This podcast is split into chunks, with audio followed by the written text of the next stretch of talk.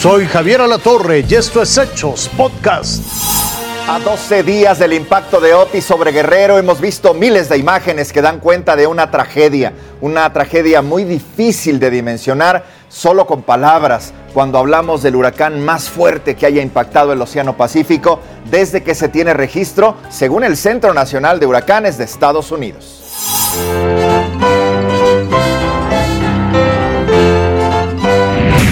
Desastre, calamidad, desgracia, devastación. No hay palabras tan descriptivas para calificar lo que Otis provocó en Guerrero.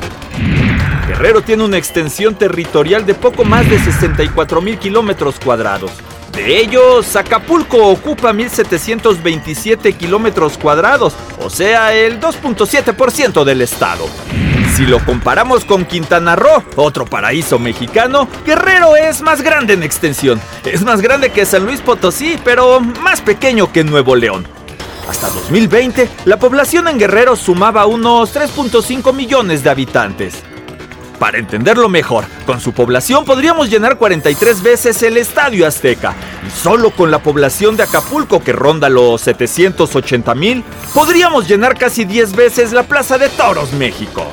Al ser uno de los principales destinos turísticos nacionales e internacionales, Acapulco recibe millones de turistas anualmente, pero ¿dónde los meten?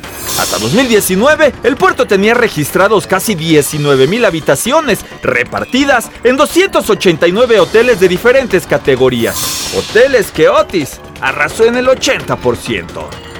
Cancún cuenta con 22 kilómetros de playas. Acapulco no le pide nada con sus 20 kilómetros desde Barra Vieja hasta pie de la cuesta. Otis también se llevó el patrimonio y fuente de trabajo de miles de personas. Solo en Acapulco, 45 mil hombres y mujeres dependen del sector turístico. Mm, ¿No está claro? Si esas 45 mil personas utilizaran el metro de la Ciudad de México, llenarían 265 vagones de los más grandes para trasladarse cómodamente.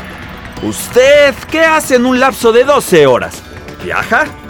¿Trabaja? Mm, ¿Descansa? Otis decidió pasar de tormenta tropical a un huracán categoría 5, con vientos que por momentos alcanzaron los 300 kilómetros por hora, velocidades alcanzadas por un auto de Fórmula 1 o de un avión promedio en el aire. ¿Qué significa esto? Desafortunadamente hoy las imágenes dicen, sí, dicen más que mil palabras. Omar Soto Velasco, Fuerza Informativa Azteca. Eso es Acapulco en números. El jueves pasado se emitió declaratoria de emergencia para 47 municipios de ese estado, pero el viernes la Coordinación Nacional de Protección Civil dijo que siempre no. Reduce de 47 la declaratoria de emergencia a solo dos municipios, Acapulco y Coyuca de Benítez. No hubo mayor explicación. Una situación de rehenes obligó al aeropuerto de Hamburgo a cerrar sus puertas de manera temporal. Un hombre armado atravesó con un automóvil uno de los accesos y luego entró hasta una de las pistas de aterrizaje. Ahí disparó en dos ocasiones y ahí lanzó bombas Molotov. Los oficiales fueron alertados por la esposa de este sospechoso, quien les advirtió que mantenía cautivo a su hijo de cuatro años. El sujeto ya fue detenido. Este domingo el Papa Francisco hizo un nuevo llamado y le subió el tono, ¿eh? le subió el volumen, un llamado de alto al fuego en la guerra de Israel contra Hamas. Dice el Papa que es necesario el auxilio a los heridos y que llegue ya la ayuda humanitaria. El Santo Padre pidió la liberación de los rehenes, sobre todo de los niños. Finalmente, el Papa Francisco aprovechó para rezar por las víctimas del terremoto de Nepal y de las inundaciones en Italia. Precisamente el conflicto de Israel y Hamas está a punto de cumplir un mes de horror. Los ataques entre ambos bandos han dejado ya más de 10.800 muertos y al menos 1.000 desaparecidos. El fin del conflicto parece lejano, ya que ni Hamas ni las autoridades israelíes parecen tener interés en llegar a algún acuerdo. Esto fue Hechos Podcast.